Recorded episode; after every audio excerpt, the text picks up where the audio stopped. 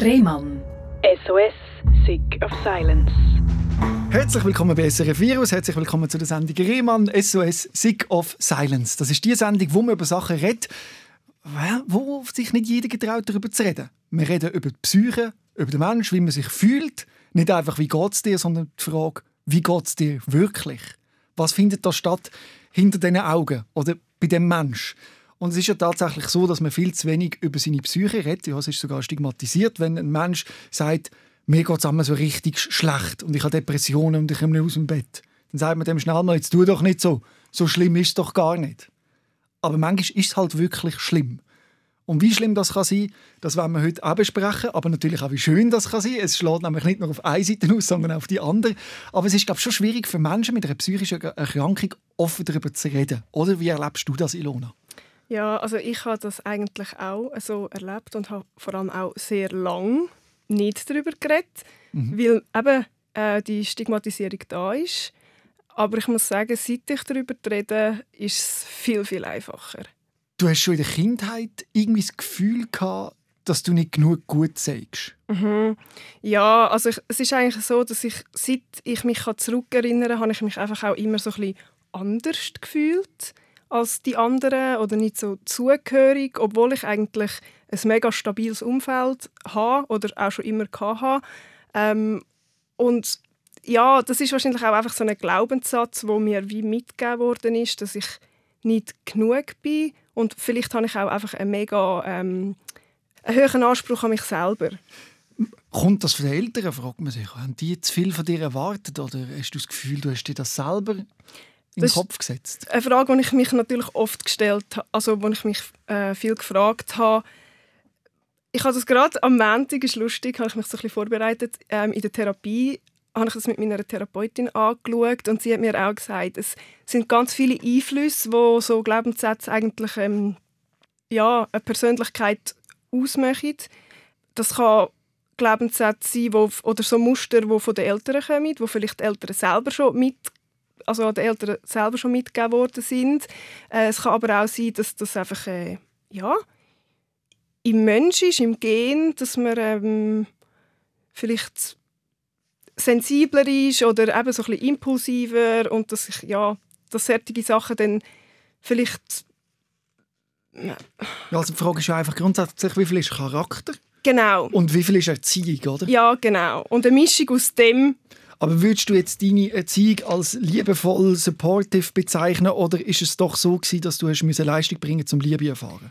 Nein, eigentlich nicht. Aber ich habe glaube immer das Gefühl gehabt. Und das ist jetzt eben, das ist jetzt so der Knackpunkt, oder? Ob Wer hat dir das Gefühl gegeben? Genau, oder? genau.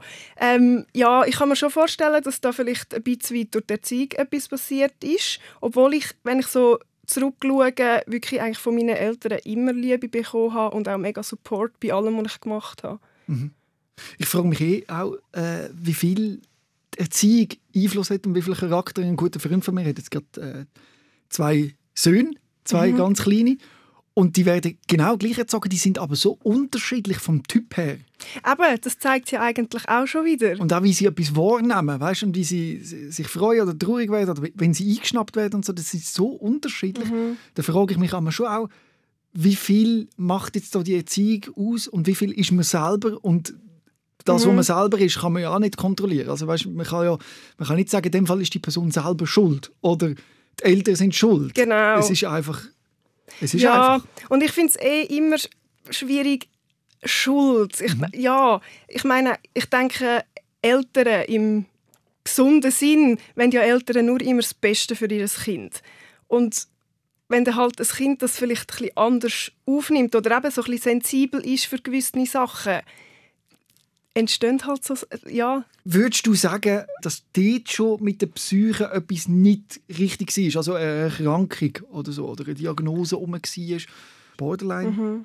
Also ich habe ja noch eine zweite Diagnose. Ich habe mhm. ja auch noch äh, ADHS, ja. genau. Und das ist ja etwas, das wie angeboren ist. Mhm. Das ist ja nicht eine Persönlichkeitsstörung, die sich entwickelt wie jetzt Borderline. Und von dem her habe ich schon das Gefühl, dass da schon ja, schon ähm, in der Kindheit wahrscheinlich irgendetwas also du bist hyperaktiv Nein, das eben nicht. Und das ist ein bisschen das, was mich manchmal so ein bisschen, ähm, lässt zweifeln an dieser Diagnose, mhm. weil auch heute, ich habe das Gefühl, also auch heute nicht das Gefühl, ich bin hyperaktiv, weil ich kenne viele ADHSler und das ist ja also bei den meisten offensichtlich mhm. und bei mir halt nicht. Also ich habe mehr das Gefühl, dass, dass, man, dass ich so ein von dieser Diagnose so dass die Konzentrationsschwäche oder mhm. dass ich halt ja ähm, also nicht, dass ich Diagnose stellen könnte, aber ich habe auch schon Gespräche mit ADHSler und da merkt man schon einen Unterschied. Also ich habe das mhm. Gefühl, du bist schon da mhm, in der Zone und nimmst auf und nimmst wahr und es ist mhm. keine Überforderung jetzt gerade. Mhm, überhaupt nicht. Aber darum, also... Schwer zu sagen. Mega schwer zu sagen, ja. ja. Und Ritalin, bekommst du das gerade? Ähm, ja, ja, also ich nehme es, aber ich weiß jetzt vielleicht nicht, ob das so geschieht ist, wenn es alle... Also, also eigentlich ist es verschrieben, ja. Aber ich finde es halt einfach ich merke halt einfach, dass es mich verändert. Klar, wenn ich weiß, ich muss mich keine Ahnung, 10 Stunden auf etwas konzentrieren, dann nehme ich es. Mhm. Aber ähm, wenn, wenn ich weiß, ich sollte nicht oder ich muss nicht da sein, so lange, dann, äh, dann nehme ich es nicht. Weil ich einfach finde, es macht mit mir etwas. Ja. Oder auch, aber ich bin ja mega kreativ und ich mhm. merke irgendwie auch, dass es mich zum Teil wie so ein bisschen einschränkt. Mhm. Auch wenn's, wenn ich merke, es tut mir gut oder ich bin ruhiger, eben, das zeigt eigentlich auch, dass da in meinem Hirn wahrscheinlich schon etwas nicht so läuft, wie es sollte. Mhm. Ähm, aber ich merke einfach, dass, ja... Das Wobei das wahrscheinlich bei jedem macht, bei, mit Ritalin. Mhm, oder? Mhm. Ich habe das auch in der Phase genommen, wo ich äh, sehr angeschlagen war und wie haben müssen funktionieren, weißt du, wenn ich Tasks erledigen kann. Mhm, genau. Dann genau. funktioniert es mega gut. Ja. Und dann ja. kann man das so einsetzen. Genau, genau. Und dann funktioniert es aber gleichzeitig immer in dem Gefühl, in dem Ritalin-Gefühl. Es fühlt sich nicht nach ich an. Ja, genau. Und genau. das sind ja die, die ADHS haben, sagen ja sehr oft, endlich fühle ich mich wie, wie ein normaler Mensch, mhm. wie ich. Mhm. Mhm.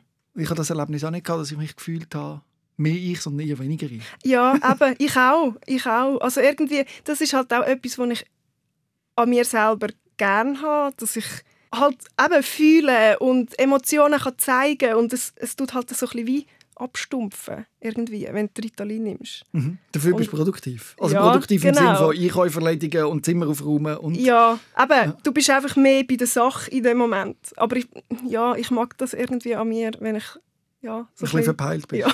ja. ja, genau. Darf ich fragen, ob du heute Ritalin genommen hast oder nicht? Nein, ich habe heute absichtlich kein Ritalin genommen. Damit das Gespräch ja, kreativ... Ja. ja, und auch, dass ich mich bin. Auch, dass ich das so überbringen kann, wie ich bin. Als Teenager bist du eine Rebellin, kann man sagen?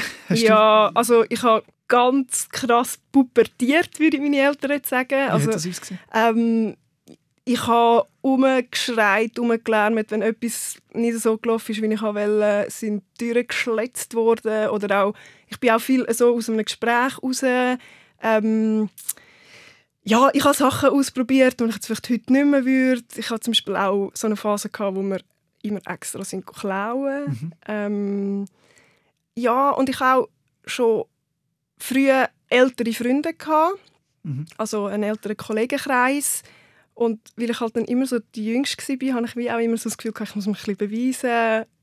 Ich bin genauso cool wie die Älteren. Ja, und Bedeutet das, dass du früher geraucht hast, gekifft, Drogen Genau, also Dro das Einzige, was ich an Drogen jemals genommen habe, ist gekifft. Ja. Aber nicht ähm, regelmäßig.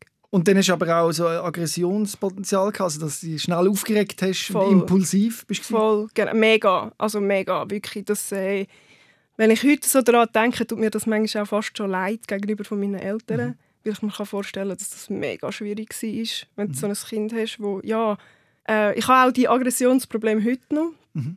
Aber ähm, dort ist natürlich, heute weiß ich, oder heute kann ich so ein bisschen mehr reflektieren, warum das so ist und weiß auch, was ich machen kann, dass es halt schnell wieder dass ich schnell wieder runterkomme. Aber dort, äh, dort bin ich so überfordert mit all den Emotionen, die ich hatte. Da ist das halt einfach so ja, rauskommen. Aber das ist ja eigentlich so eines von den Signalen für eine Borderline-Störung, oder? Genau, genau. Die Impulskontrolle, die nicht mhm. da ist. Mhm.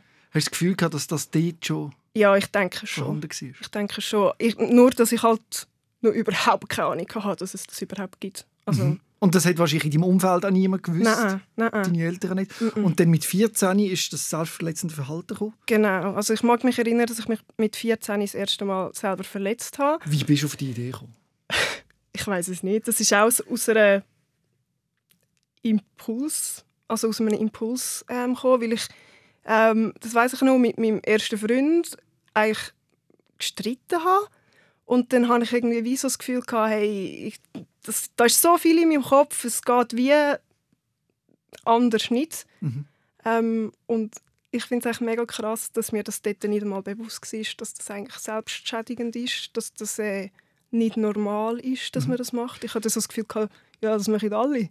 Wenn es schlecht geht. ja, Aber da erkläre ich mir auch das ADHS-Diagnose vielleicht, weil du eben jetzt auch sagst, es ist so viel im Kopf gleichzeitig gegangen, ich kann es nicht können kontrollieren, Mhm. so der Kontrollverlust und so viele Eindrücke aufs Mal und du Ja. musst die irgendwie rauslassen.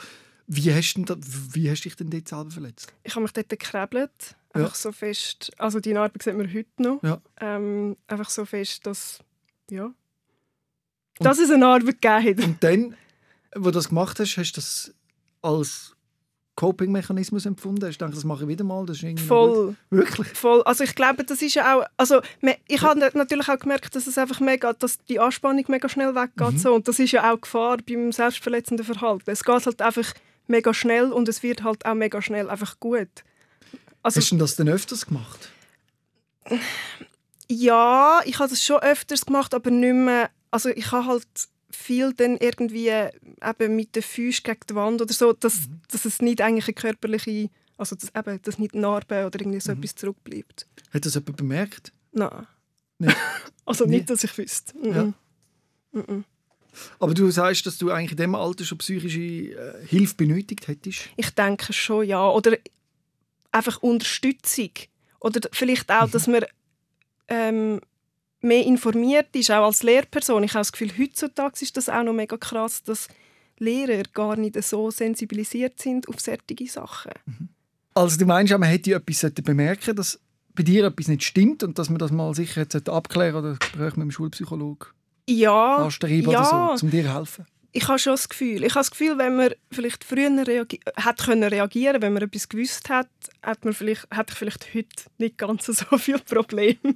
Also du bist zum Zusammenfassen überfordernd, überfordert Mhm. gewesen, hilflos und wahrscheinlich eben auch überfordernd für andere und es hätte wie niemand geholfen, weil niemand gewusst hat, was ist eigentlich Ja, und nicht gewusst genau. wie mit dem umgehen. Genau. Ich weiß auch nicht, ob das überhaupt jemand bemerkt hat, dass das ähm, Also also, ist dass das ich aufgefallen, ja genau, oder eben dass eine Lehrperson oder so das vielleicht gemerkt hat. Ich weiß es nicht. Ich weiß auch nicht, ob das überhaupt möglich gewesen wäre, weil eben ich habe, ich bin Meister im Verstecken auch heute noch. Probieren wir doch das mal. Was hättest du dir gewünscht, dass jemand gemacht hätte oder gesagt hätte zu dir in dem Alter? Gibt es da etwas? Ich meine, wenn dich wahrscheinlich jemand darauf anspricht, hättest du wahrscheinlich alles abgestritten und das weiter versteckt, oder? Wahrscheinlich schon, weil ich ja selber nicht gewusst habe, dass es überhaupt psychische Erkrankungen gibt. Weil ich, ich, eben, ich habe, bis, bis ich mich selber mit dem habe auseinandersetzen, habe ich eigentlich das Gefühl gehabt, es gibt, also, also ich habe gar nicht gewusst, dass es so etwas gibt. Ich habe vielleicht gerade mal gewusst, dass es Depressionen gibt, dass man vielleicht während einer Depression ein bisschen traurig ist. Aber was genau das, das ist, ja, man muss auch sagen, ich bin auf dem Land aufgewachsen und ich glaube, das ist auch heute noch so dort in der Schule. Ähm, da hat es auch zum Beispiel keine Sozialarbeiter oder so rum oder irgendwie Sozialpädagoge oder so, nichts. Also, Und mit 26 dann bist du das erste Mal in eine Therapie. genau. Was hat dich dazu bewogen, in so eine Therapie zu gehen? Ist da etwas passiert? Ja, das ist eigentlich ein Ding, das mir sehr geblieben ist. Es war mein Geburtstag. Ähm, und meine beste Freundin war bei mir und meine Familie. Und dann hat es auch, glaube ich, wieder irgendwie so einen Ausraster gegeben oder einfach so eine angespannte Situation von mir, dass ich laut geworden bin. Und dann hat meine Mami, meine beste Freundin, gefragt, hey Lea, wieso sieht die Lona alles immer so negativ und so schwarz? Und die Lea, eben meine beste Kollegin, hat mir dann das ähm, im Nachhinein erzählt und da ist mir wie so ein Licht auf so Shit. Also meine Mutter hat das in dem Fall bemerkt, dass es mir nicht gut geht. Und ähm, da ist es aber noch, ja, da ist etwa nur ein, zwei Jahre gegangen, und ich dann wirklich muss sagen, jetzt muss ich wirklich mir Hilfe holen, weil ich nicht weiß, was passiert, wenn es so weitergeht. Du bist selber auf die Idee gekommen. Mhm. Wieso meinst du, wenn du nicht weißt, was passiert? Weil, Weil ich, also ich habe einfach gemerkt, dass ich immer mehr in diesen Strudel hineinkomme. Ich habe mich immer mehr mit Suizid beschäftigt, habe Sachen gelesen über Suizid und mir so Gedanken gemacht, Gedanken, wie würde ich mir das Leben nehmen? Und dann habe ich wie plötzlich so gemerkt, hey, entweder mache ich jetzt etwas oder ich lasse, lasse darauf abkommen. Oder Also, du nimmst das Leben. mhm. Sind die Gedanken so schleichend gekommen? Hey, ich, ich weiß im Fall nicht mehr. Ich glaube schon. Also, wenn ich so nachdenke, die Gedanken sind eigentlich schon mega lang da. Also, weil ich habe, als ich 17 war, hat sich äh, ein Kollege das Leben genommen und dort bin ich so das erste Mal eigentlich in Berührung mit Suizid gekommen. Mhm. Und ich habe dort halt auch einfach gesehen, wie einfach das es geht. Mhm. Also, ja, und, und das war eben mit 17 gewesen und seitdem es irgendwie so ein bisschen Hat der Gedanke vielleicht auch etwas Beruhigendes gehabt? Also quasi, wenn es dann ganz schlimm wird, kann ich ja immer noch gehen. Ja, voll, voll. Und den Gedanken habe ich aber auch heute noch. Mhm. Also, ja.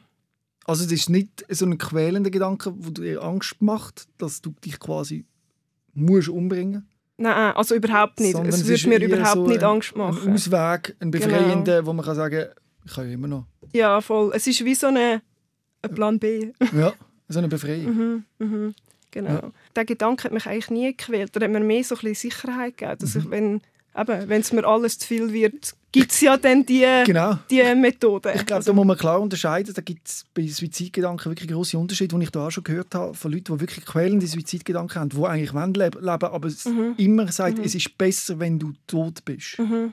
Du machst allen das Leben zur Hölle. Wenn du nicht wärst, wäre die Welt schöner. Mhm. So Gedanken hast du nicht, oder? Nein. Es ist mehr so Also- ein Exit. Klar habe ich manchmal die Gedanken, wie so, ich bin eine Last und wenn ich nicht Mm. da wäre, geht es meinem Umfeld besser. Die Aber- Gedanken hast du auch. Die habe ich auch, ja. Aber vor allem einfach dann, äh, wenn ich so Tiefs habe. Also Mhm. äh, eben bei Borderline, das ist ja so ein bisschen das Achterbahnfahren von den Gefühlen. Mhm. Ähm, und wenn ich dann so mega schlechte Tage habe, dann kommen so Gedanken auch. Aber nicht mehr so, dass ich jetzt Angst hätte. Das kann innerhalb von einem Tag wechseln. Das Ja, voll. Oder auch innerhalb von Stunden. Ja. Also, bist du die Beste und nachher bist du die Schlechteste. genau. Ja. genau. Und das kommt impulsmäßig einfach. Voll. Es muss manchmal nicht einmal einen Auslöser haben. Also, Mhm. Ist das schwierig für deine Freunde und Angehörigen? Mega. Also ich glaube, das ist fast das Schwierigste. Ähm, also eben, dass ich kann super toll gelaunt sein und jetzt machen wir etwas und dann, wenn es dann, ja, wenn wir dann etwas würden wollen machen, kann ich einfach gerade nichts mehr sagen. Nein, ich bleibe daheim, ich bleibe im Bett. Und das ist, ja, ist halt auch für das Umfeld mega schwierig zu verstehen. Also we- wenn man nicht weiß wie das kommt oder wie das ähm, zustande kommt, habe ich das Gefühl, ist ja das so ein bisschen, ja, jetzt hat sie doch vor einer halben Stunde hat sie noch hure Bock gehabt und jetzt hat sie keinen Bock mehr. Also, Und da gibt es ja kein Medikament, das du könntest nehmen um das irgendwie äh, zu kontrollieren. Oder nein, zu also für Borderline gibt es ja in dem Sinn kein Medikament.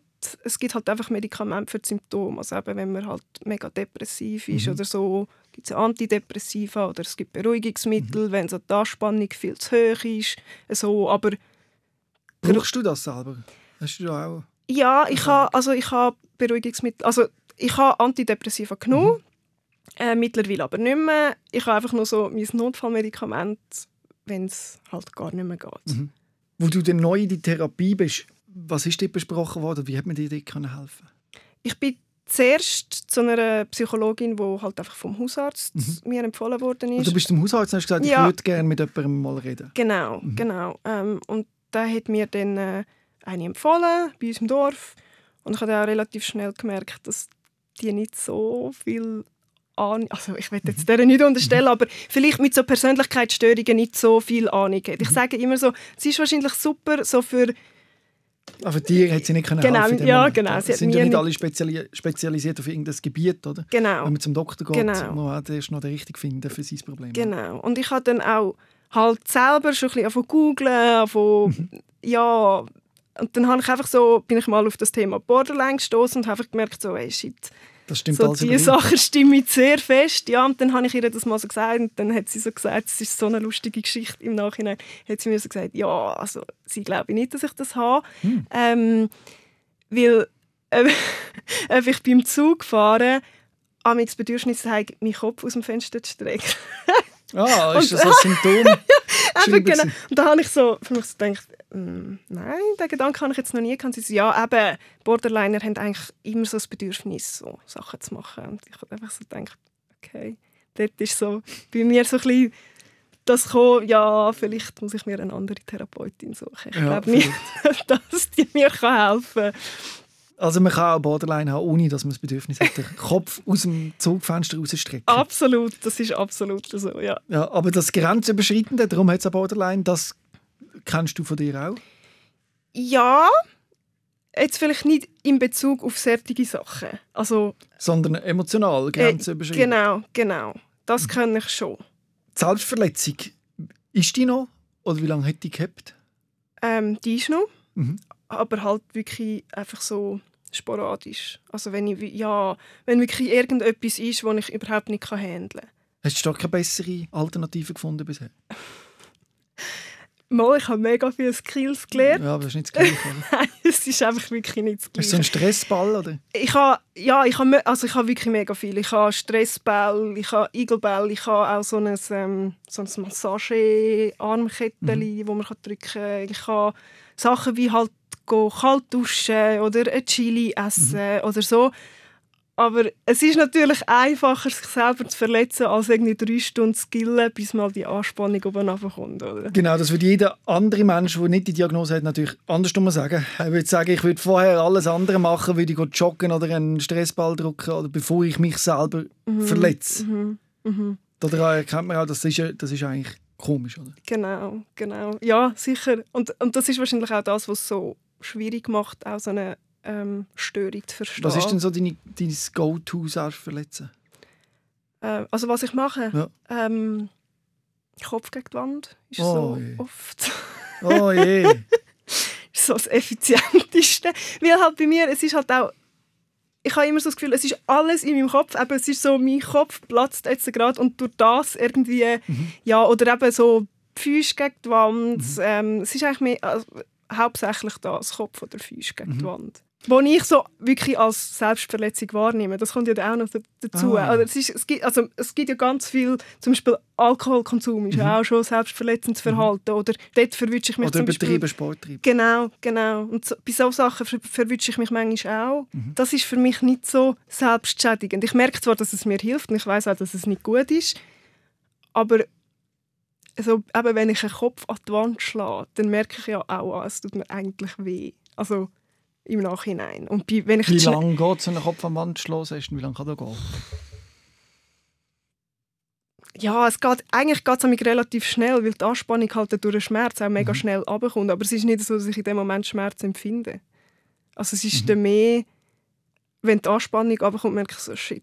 Und ah, eigentlich jetzt tut mir mein Kopf jetzt weh. Und bis es so weit kommt, ist es auch wie so eine Sucht. Du musst jetzt, also man muss sich das vorstellen, wie ein Tourette oder wie so ein bisschen, Mm, oder wie, Nein, wie also das Gefühl von, du musst jetzt nüssen und du musst den Schmerz dir zufügen. hey, das kann ich dir im Fall nicht sagen. Das geht so schnell, das geht eine Sekunde, wo ich merke, so Scheiße, jetzt muss ich irgendetwas machen, dass die Anspannung nachlädt, aber mein Kopf mag gar nicht so schnell nach. Also, wie, spür, wie fühlt sich so eine Anspannung an für jemanden, der das nicht kennt? Mm, Du kennst ja wahrscheinlich so, dass wenn du ein bisschen gestresst bist oder so ein bisschen nervös und das ist bei uns eigentlich so der Dauerzustand. Also Borderliner sind eigentlich immer so ein bisschen angespannt und wir reden ja auch so von so einer äh, Skala und so ähm, 40 ist bei dir vielleicht schon gestresst und so ein bisschen eben wirklich so nervös und bei mir ist so 40 eigentlich so Dauerzustand und so ähm, Also wir reden bis 100. Genau, Ja. genau. Und so 100 ist so wirklich, okay, jetzt... Muss der Kopf ist-.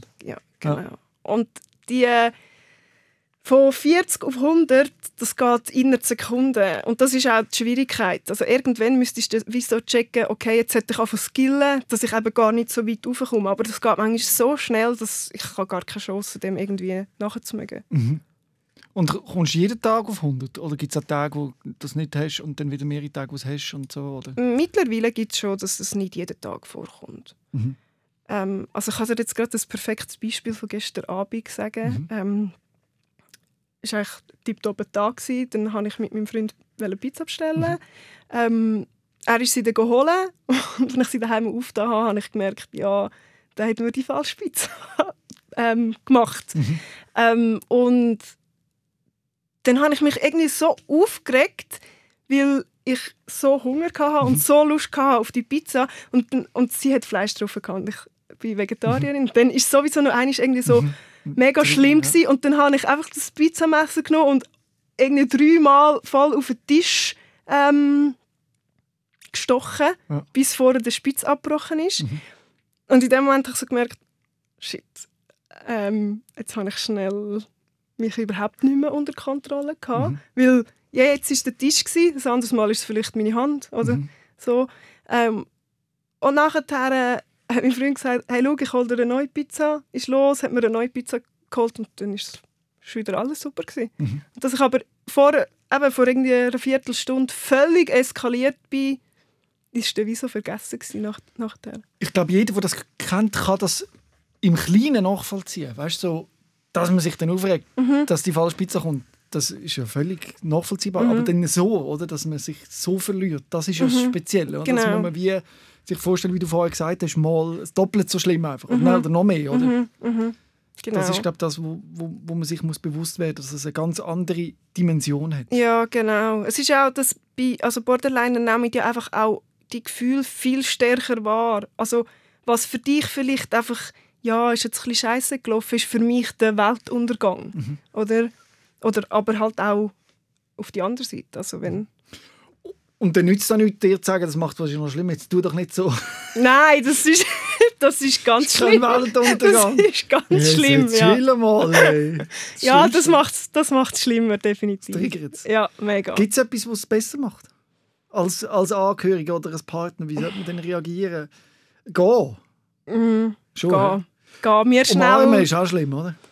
Es kommt ein bisschen auf die Situation drauf Ja. ab. Ähm, So fest haben, dass du halt nicht kannst Ja, ja, nein, das, also das geht nicht. Es gibt schon gerade so einen Moment, wo's, wo man mir ja nicht auf zu, äh, zu nahe kommen, weil Mhm. ich ja dann auch, ich kann das dann gar nicht mehr unterscheiden. Also hätte ich vielleicht das Messer in der Hand und mein Freund kommt und umarmt mich. Ich weiß nicht, was da könnte passieren. Also ähm, darum besser schnell einfach mir kurz Zeit geben für mich selber ähm, und nachher äh, meistens ist es ja dann so, dass es dann mega schnell durchabgeht und dann kommt auch oft so der Selbsthass oder so, fuck, jetzt habe ich mich schon wieder nicht mehr unter Kontrolle gehabt oder nicht im Griff gehabt.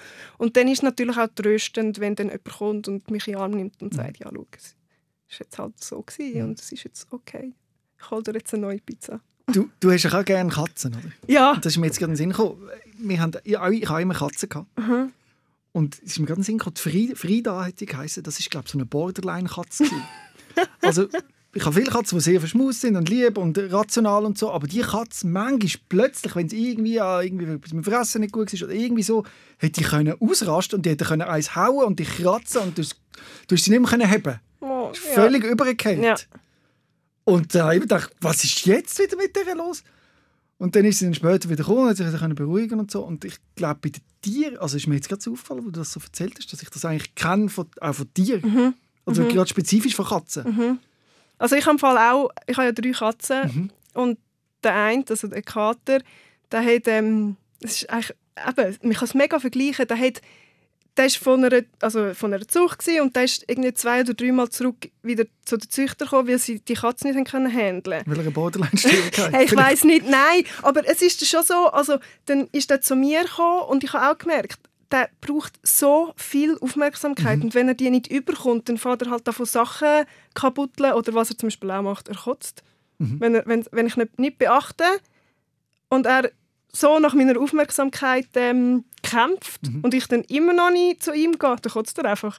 Und das ist schon, man merkt mega, dass Tiere auch so einfach einen Charakter haben und eine Persönlichkeit. Das ist schon...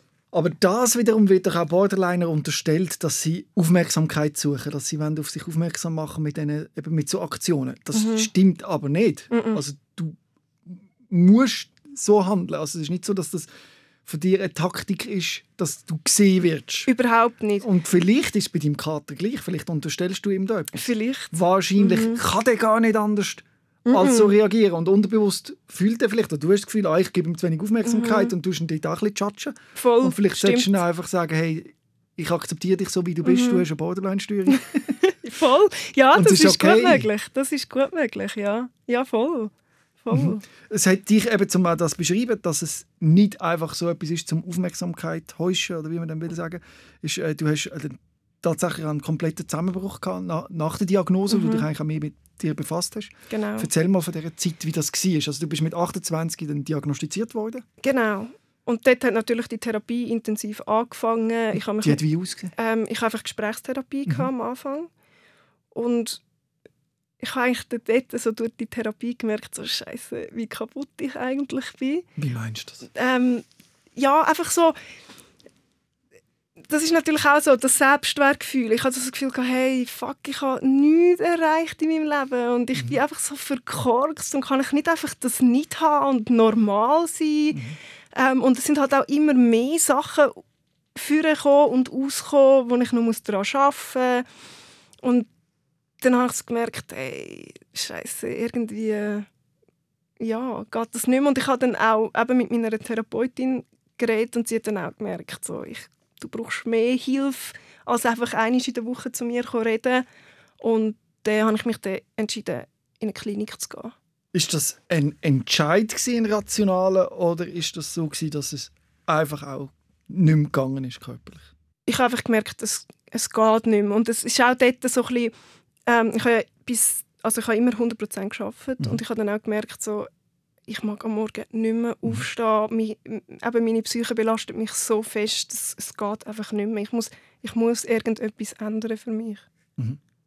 Und wie war denn das? Gewesen? Also, dann hast du gesagt, gut, jetzt muss ich mal schauen, ob ich den einchecken kann. Und hat es nicht Platz gehabt oder musst du warten? Oder wie, wie Ähm, funktioniert denn das? Also ich habe mir eine Klinik Mhm. ausgesucht. Und zwar habe ich eine Klinik ausgesucht, wo, wo ich auch gewusst habe, die haben ein spezielles Angebot für Borderliner. Ähm, habe mich dann dort äh, über einen Hausarzt wieder anmelden Dann hatte ich ein Vorgespräch gehabt und so ein bisschen, ja, ob mir die Klinik passt und ich ein bisschen schauen und so. Und dann haben sie gesagt, eben, sobald eigentlich das Zimmer frei ist, dann gibt sie sich melden. Es kann aber auch bis zu vier Wochen gehen. Und dann habe ich aber irgendwie innerhalb von einer Woche habe ich das Telefon bekommen und bin dann auch relativ, also ja, ich habe irgendwie am Montag das Telefon bekommen und am Mittwoch bin ich dann dort gewesen. Mhm. Mhm. Und wie war das dort? Man stellt sich ja als Medium einmal so komische Fantasien. Voll, also In Psychiatrie, da gibt es ja, ein, gibt's ja viele verschiedene Geschichten. mega. Ich muss sagen, also erstens mal all die äh, Szenen von Filmen und so, das stimmt alles nicht. Klar siehst du dort Sachen halt auch von anderen Patientinnen, die vielleicht manchmal unschön sind, ähm, aber du lernst dich auch mega abzugrenzen. Und es, es ist noch lustig, aber ich bin äh, eigentlich so in einer, auf, auf einer Station, die für Borderliner ist. Und dort sind, es geht ja nicht immer allen dauernd schlecht, wie zum Beispiel vielleicht in einer Burnout-Klinik oder so. Und es hat immer jemanden gegeben, der mega gut gelaunt war und die, die halt schlecht gelaunt waren, die sind vielleicht eher im Zimmer oder in der Therapie oder so. Und mir ist es manchmal fast, mich hat manchmal fast ein bisschen an ein Ferienlager erinnert. Weil, wenn es dir gut gegangen ist, dann hast du mega coole Tage oder Abende gehabt, wo du mit, mit äh, anderen hast können Zeit verbringen und was halt mega schön ist, ist, dass du dort kannst sein, wie du bist. Und wenn du halt mal eben einen Ausraster hast, du musst dich wie nicht rechtfertigen, weil es wissen ja alle, du bist aus einem Grund da und Also hast du da viel Kontakt zu Gleichgesinnten gehabt? voll. Auch Jugendliche, oder? Ja, ich bin sogar eher eine von der Älteren. Mit gewesen. 28, ja. Genau, genau. Also es ist so von 18 bis 40 hat sich alles so ein bisschen gehabt. Und was hat man dort so gemacht? Wie hat so der Alltag ausgesehen? Ähm, also es ist eigentlich mega strukturiert. Du bist am Morgen geweckt worden, dann hast du eine halbe Stunde Zeit gehabt, um go zum Morgenessen und dann haben wir so eine Morgenrunde gehabt, wo wir so ein bisschen geschaut haben, was am Tag so läuft. Dann hast du Therapien gehabt. Du hast zum Beispiel am Morgen haben wir auch Yoga gehabt, äh, Gruppentherapien und dann hast du mir zu Mittag essen. Und wie hat so eine Gruppentherapie ausgesehen? Ähm, also zum Beispiel hat eine Gruppentherapie war eine Skills-Gruppe, wo man halt so ein bisschen äh, Skills angeschaut hat miteinander und es war eigentlich auch noch spannend gewesen, dass du halt auch von anderen Patientinnen hast können lernen ähm, die vielleicht schon ein bisschen weiter sind in der Therapie oder so. Die haben einfach ihre Erfahrungen erzählt, wenn sie wieder so einen Anfall in Anführungsschlusszeichen bekommen, wie sie damit umgehen. Ja, genau. Und dort haben wir das auch so ein bisschen geübt Mhm. halt. Also, ja. Ich stelle mir das aber gleich immer auch so ein bisschen befremdlich vor, wenn man so in einen Anfall kommt und nachher sagt dem Therapeutin, ja, sie müssen dann halt einfach eine Matratze umkehren und dann geht es wieder. Das ist doch äh, völlig, denkt man nicht, also das funktioniert doch nicht. Das funktioniert nicht. Aber das sagt ja auch niemand dort. Also, weil Also ich habe eine völlig falsche Vorstellung. Wie ist es denn dort? Ja, Wie wird das denn Ähm, also es, du wirst eben, du wirst mega ernst genommen. Also Mhm. alles, was du machst, wird mega ernst genommen. Und auch wenn du Schwierigkeiten hast oder eben halt nicht mehr aus der Anspannung rauskommst, es, es wird dir mega geholfen, weil es, ist auch, es sind ja auch immer Pfleger herum, ähm, wo du jederzeit hast können reden. Und das ist eigentlich das, wo es wird dir nicht einfach Medikament Mhm. reingeshoppt und gut ist. wirst nicht ruhig gestellt. Nein, nein. Sie arbeiten zwar schon mega viel mit Medikamenten, aber ich glaube, es ist ja, also du brauchst es ja in dem Moment auch. Mhm. Und dann steht auch äh, kreative Arbeit entdeckt, oder? Wie das Zeichnen ist wieder Genau, geweckt worden. genau. Jetzt dort so Therapiestunden gegeben, wo man spezifisch gezeichnet hat. oder? Ja, also es hat so eine, so eine Gestaltungstherapie gegeben. Ähm, es ist aber nicht einmal dort gekommen, weil gezeichnet habe ich eigentlich schon immer. Ähm, und dort habe ich einfach plötzlich mega viel Zeit für mich. Also wirklich Zeit für Bedürfnisse von mir. Und dann habe ich am Abend an mich gezeichnet und habe gemerkt, so, hey, das habe ich mega vernachlässigt in den letzten Jahren. Das tut mir mega gut. Ähm, es entspannt mich mega. Ich komme so ein bisschen in eine andere Welt. Oder ja, ich kann wirklich so den Kopf abstellen und habe so gemerkt, hey, das, das hilft mir mega und ich habe das einfach mega vernachlässigt, weil ich in meinem Alltag einfach so überfordert bin, dass ich gar keine Zeit finde für das. Es war eigentlich so ein bisschen wie ein Timeout, gewesen, der Aufenthalt in dieser Klinik, wo du Mhm. Mega. bisschen zu dir oder Zeit für dich hast auch. Und Ja. wenn wie, bist du dort entlassen worden? Wie wird dort entschieden, ja, jetzt kann sie Ähm, wieder gehen? ja, also das ist natürlich auch so ein bisschen krankenkassenabhängig. Mhm. Also nach irgend, keine Ahnung, drei Monaten muss man mit der Krankenkasse schauen. Mhm. Ähm, und bei mir war es so, gewesen, dass ich nach zwölf Wochen, glaube bin ich, also bin ich aber auch genug stabil gewesen, Mhm. dass man gesagt hat, okay, mal, das sollte jetzt eigentlich wieder gehen. Und dann bin ich eigentlich heim, dann bin ich noch zwei Wochen, glaube ich, 100% krank geschrieben gewesen. und dann haben wir so ein bisschen mit kleinen Pensum angefangen, einfach Mhm. wieder in den Berufsalltag. Und die Bilder, die du dort gemalt hast in dieser Zeit, und auch andere neue Bilder, hast du angefangen auf Instagram aufzuladen? Genau, genau. Voll, ich habe dann so gemerkt, dass, weil, weil mir das Zeichnen eigentlich so hilft in meinem Kopf, dass ich ja die Bilder, die ich in meinem Kopf habe, oder die Gedanken, die ich habe, probieren auf Platz zu bringen. Und habe auch gemerkt, dass das eigentlich relativ gut funktioniert. Und habe dann eben angefangen, die Sachen auf Insta aufzuladen. Und habe dort auch nachher mega gemerkt, dass, es einfach, dass ich nicht allein bin mit diesen Gedanken. Wie hast du das gemerkt? Was ist passiert? Es hat mega viele Rückmeldungen gegeben und auch Leute, die mir geschrieben haben, hey, danke vielmals, dass du so offen bist und das mit uns teilst. Du beschreibst das genau so, wie ich mich fühle.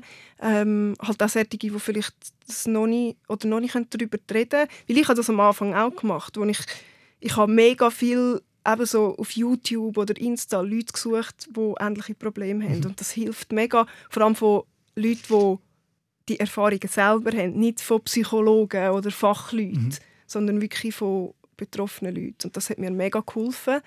Und dann habe ich so das Gefühl gehabt, hey, schau, wenn ich ja schon so ein bisschen das Talent besitze, dann kann ich das für mich aufladen, für, zum merken, ich bin nicht allein und hilfe aber somit auch gerade an Leute, die sich dann weniger allein fühlen mit diesen Problemen. Aber es braucht schon noch Mut, oder? sich so zu outen. Weil früher hättest du dir wahrscheinlich nicht können vorstellen in der Schulzeit sagen, du, ich glaube, ich habe ein psychisches Problem. Oder hättest du nicht mal, also, Nein. hast du nicht mal selber anerkannt. Nein, überhaupt nicht. Es, es geht ja, also es ist auch lang gegangen, bis ich es selber akzeptiert Genau, habe. und das ist wie ein weiterer Schritt. Oder? Zuerst Mhm. akzeptierst du es selber und jetzt redest du aber offen darüber. Du bist auch in einer Fernsehsendung, äh, Einstein. Genau. Was war genau. dort? gewesen? Ähm, Erzähl mal. Das ist eigentlich auch über Insta. Also äh, der Produzent von dieser Sendung hat mich auf Insta dann gefunden, so über Umweg. Und hat mich dann angefragt, ob ich ein Teil von dieser Sendung sein Und dort ist es wirklich auch so, also darum gegangen, um die Krankheitsbilder halt so ein bisschen zu, also transparent zu machen. Und ich hatte das Gefühl, hey, mal, voll super. Ähm, ich mache jetzt mal mit dem ein Gespräch ab und wir haben uns dann mega gut verstanden, gerade von Anhieb und es war so mega vertraut. Mhm. Und dann habe ich mir gesagt, hey mal, und das mache ich weil ich mache das für mich, um auch vielleicht mich ein bisschen weit nur mehr zu akzeptieren, wie ich bin. Mhm. Weil das ist ja auch so etwas, wenn, solange man etwas versteckt vor anderen, akzeptiert man sich ja selber mhm. irgendwie auch nicht zu 100 mhm. Prozent. Mhm. Und das hat mir mega geholfen, um eben auch so ein bisschen mich selber zu akzeptieren und einfach jetzt zu akzeptieren, dass ich das jetzt halt habe und dass mhm. es so ist, wie es ist. Und wie heißt die Sendung, sie will nachschauen? Ähm, SRF Einstein. Und es ist eigentlich so um Psychiatrie, also es ist okay, nicht okay zu sein. Ja. Aber man findet es eigentlich gerade, wenn man SRF Einstein Psychiatrie bei Google eingibt. Gut, und du bist ja quasi dann richtig geoutet worden, oder? Was, hat's denn, was ist noch passiert nach dieser Sendung? Ähm, ja, es hat also erstens auf Insta ist es mega explodiert. Also mhm. ähm, von meinen 200 Followern bin ich dann halt so ein gerade so innerhalb von fünf Minuten bisschen rauf. Mhm.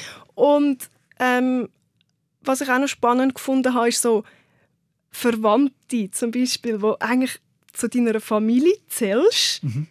die einfach so gar keinen Plan hatten, was, also dass das überhaupt da ist bei mir. Mhm. Und dass dann solche ja, mir geschrieben haben oder ja, auf mich zugekommen sind, hey, super, dass du das gemacht hast. Und das hat mir eigentlich mega viel gegeben, dass ich dann auch so gemerkt habe, hey, krass, es ist eigentlich mega krass, wie ja, Leute, die du siehst, die überhaupt keinen Plan haben, was eigentlich, ja, was eigentlich los ist. Und dann das eigentlich so offen zu sagen, das hat mir eigentlich mega viel mhm. gegeben. Und das macht auch viel mit einem, wenn man zu sich kann stehen ja. Und vielleicht sogar auch, es klingt komisch, aber vielleicht sogar kann stolz sein, wer man ist. Ja. Trotz der Krankheit. Genau. Und auch mit der Krankheit. Voll. Und mir hat jetzt das auch, eben, durch die Rückmeldungen zeigt mir das auch, dass ich etwas wert bin, dass ich einen Sinn habe. Das ist natürlich auch so etwas, der Sinn vom Leben und so ein bisschen, wenn man sich eh schon, schon ein bisschen so überflüssig fühlt auf dieser Welt, dann plötzlich so zu merken, hey, ich werde wie gebraucht mhm. von Leuten, die dankbar sind für das, was ich mache. Und das ist ein mega schönes Gefühl. Und da spannst du auch mit anderen Organisationen zusammen, zum Beispiel SETA Movement. Genau. Erzähl mal schnell, genau. was das genau. ist. Ähm, das ist eine Organisation, die sich eigentlich für Jugendliche einsetzt oder für die Aufklärung von Jugendlichen ähm, für psychische Probleme. Mhm. Und das, das, was du dir eigentlich gewünscht hättest in der Kindheit, genau. dass du gewusst hättest, was ist eigentlich los. Genau, genau. Und das sind alles junge Leute, ähm, die selber auch betroffen sind, die sich einsetzen, dass an der Schule zum Beispiel aufgeklärt wird über psychische Probleme. ich weiß nicht, hast du das auch mal gehabt? Bei uns ist mal so eine Drogenabhängige no, in ja. der Schule.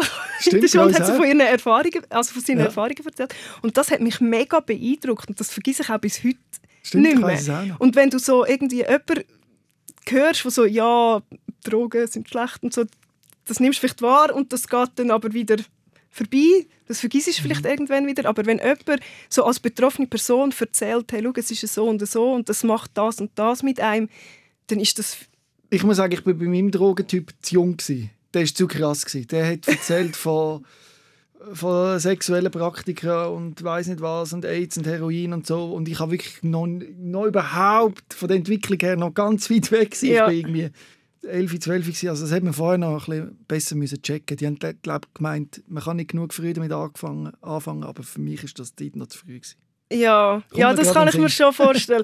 Und das ist aber auch, ähm, zum Beispiel Zeta-Movement tut auch mit, weißt, mit Psychologen, also man geht wie mit, mit, mit einem Psychologen oder mit, einem Fach, äh, mit einer Fachperson in die Schule als Betroffene. Mhm. Dass du wie immer absicherst, eben, dass du, ich meine, ich kann auch nicht einem Zwölfjährigen erzählen, ja, ich ritze mir meine Arme auf. Also, ja. oder? Das ist ja dann auch so etwas, wo man, ja... Und das finde ich eben das Gute, dass man wirklich so ein bisschen safe ist, auch bei dem, wo man sagt, dass man das mit einer Fachperson anschauen kann und es ist so wichtig, dass das gibt und es wird auch dringend gebraucht, mhm. weil es ist da ein riesiges Defizit an Schulen, wenn es um psychische Erkrankungen mega. geht. Auch heute noch, es ist so ja. krass. Und es wird alles ein bisschen mit Samthändchen angelenkt oder lieber gar nicht und uh, es heisses Eisen lieber nicht annehmen. Mhm. Und lieber nicht ansprechen. Wenn genau. du merkst, es geht jemandem schlecht, lieber nicht ansprechen, weil... Äh, ja. ja. Das ist schrecklich und da muss man etwas ändern und cool, dass du aktiv bist, aber auch, äh, es gibt auch Madness, heisst genau. das, da geht es um Kreativität auch, dass man aus seiner äh, Erkrankung vielleicht auch Energie schöpft mhm. oder das irgendwie auf eine Art und Weise künstlerisch umsetzt, Genau. um so auch andere Menschen zu berühren, wie du das mit deinen Bildern machst. Ja, Erzähl mal, was ist das Madness? eben, wie du das schon gesagt hast, Zusammengefasst. hast du das schön zusammengefasst. Und ich finde, ich bin dort auch eigentlich am perfekten Ort, Mhm. weil eben ich mich als Beispiel sehe, dass so eine Erkrankung nicht nur einfach schlecht ist und scheiße, sondern dass du etwas aus dem kannst schöpfen, wo einem nachher auch mega viel gibt eigentlich. Und ähm, wir tun eigentlich so ein bisschen eben mit unseren kreativen Fähigkeiten auch ja, so äh, entstigmatisieren, sens äh, sensibilisieren für, Ja. für Leute. Und ihr zeigt euch und ihr geht raus und ihr braucht eine Plattform und versteckt Genau. euch nicht quasi mit eurer Erkrankung und äh, genau, bringt es auf den Parkett, das ist wichtig. Ja, ja, voll. Wie siehst du dich heute mit dem Umgang mit deiner Krankheit oder mit deinem Leben? Ich weiß gar nicht, ob man das überhaupt will trennen, weißt du, so von sich. Von, Ja. voneinander. Oder wie, wie lebst du so? Wie läuft Es geht immer etwas. Nein, es ist, ähm, ich glaube, durch so Therapien und alles habe ich auch gelernt, mich mega selber zu reflektieren. Und das finde ich etwas vom Wichtigsten. Also, dass man einfach sich akzeptiert, auch eben so dann wieder so Ausfälle, die man hat oder solche Sachen, wo man merkt, okay, das ist jetzt halt einfach, da ist noch ein Struggle da und das ist aber auch okay so. Ähm, und ich habe das Gefühl, ich bin heute mittlerweile an einem Punkt, wo ich kann sagen hey, mal, ich bin eigentlich stabil, eben bis auf so gewisse Sachen, wo ich halt einfach immer noch am Arbeiten bin, aber ich bin stabil, ich probiere etwas aus meinem Leben zu machen und auch, dass es wie nie zu spät ist, um etwas zu verändern. Ja, und da bin ich jetzt dran und ein Schritt nach dem anderen. Und dann hast du dich gerne als früher? Ich glaube schon. Ich, nein, ich glaube schon, dass ich mich gerne habe, aber es ist noch Luft gegen. Ja. Ja, es ist schon noch Luft gegen. Aber ich glaube, was man kann sagen, es ist ein ständiger Wandel, oder? Nichts bleibt, wie es immer ist. Voll, voll. Also ich denke, eben, das ist ja wahrscheinlich auch spannend am Leben, dass es immer wieder eine Veränderung gibt. Und für mich nehme ich einfach heraus, dass ich halt jetzt durch den ganzen Müll, den ich musste erleben musste, eigentlich auch eben für mich etwas gefunden habe, wo mir einfach einen Sinn gibt in meinem Leben und wo ich äh, als positives ähm, als, ja, wie sagen wir, als positiven Aspekt kann rausnehmen kann, wo mir Freude macht mittlerweile. Und zwar die Mental Health Aktivistin sein. genau, genau, durch meine Zeichnungen. Wenn man die will anschauen und die will folgen auf Instagram, at velvetcat, richtig? Nein, Cat Mit Velvet Underline Art. Cat Velvet Underline Art auf Instagram. Genau. Gut, alle jetzt nicht abonnieren. Ich danke dir recht herzlich, dass du so offen über all das geredet hast. Ja, ich danke dir Ich glaube, das, das hilft vielen. Und äh, weiter so. Toi, toi, toi. Viel Spaß am Leben. Danke. danke vielmals. Rehmann. SOS, Sick of Silence. Jeden Dienstag vom 6. Uhr bis am 7. Uhr auf SRF Virus. Und online als Podcast und Video 24-7 auf srfvirus.ch.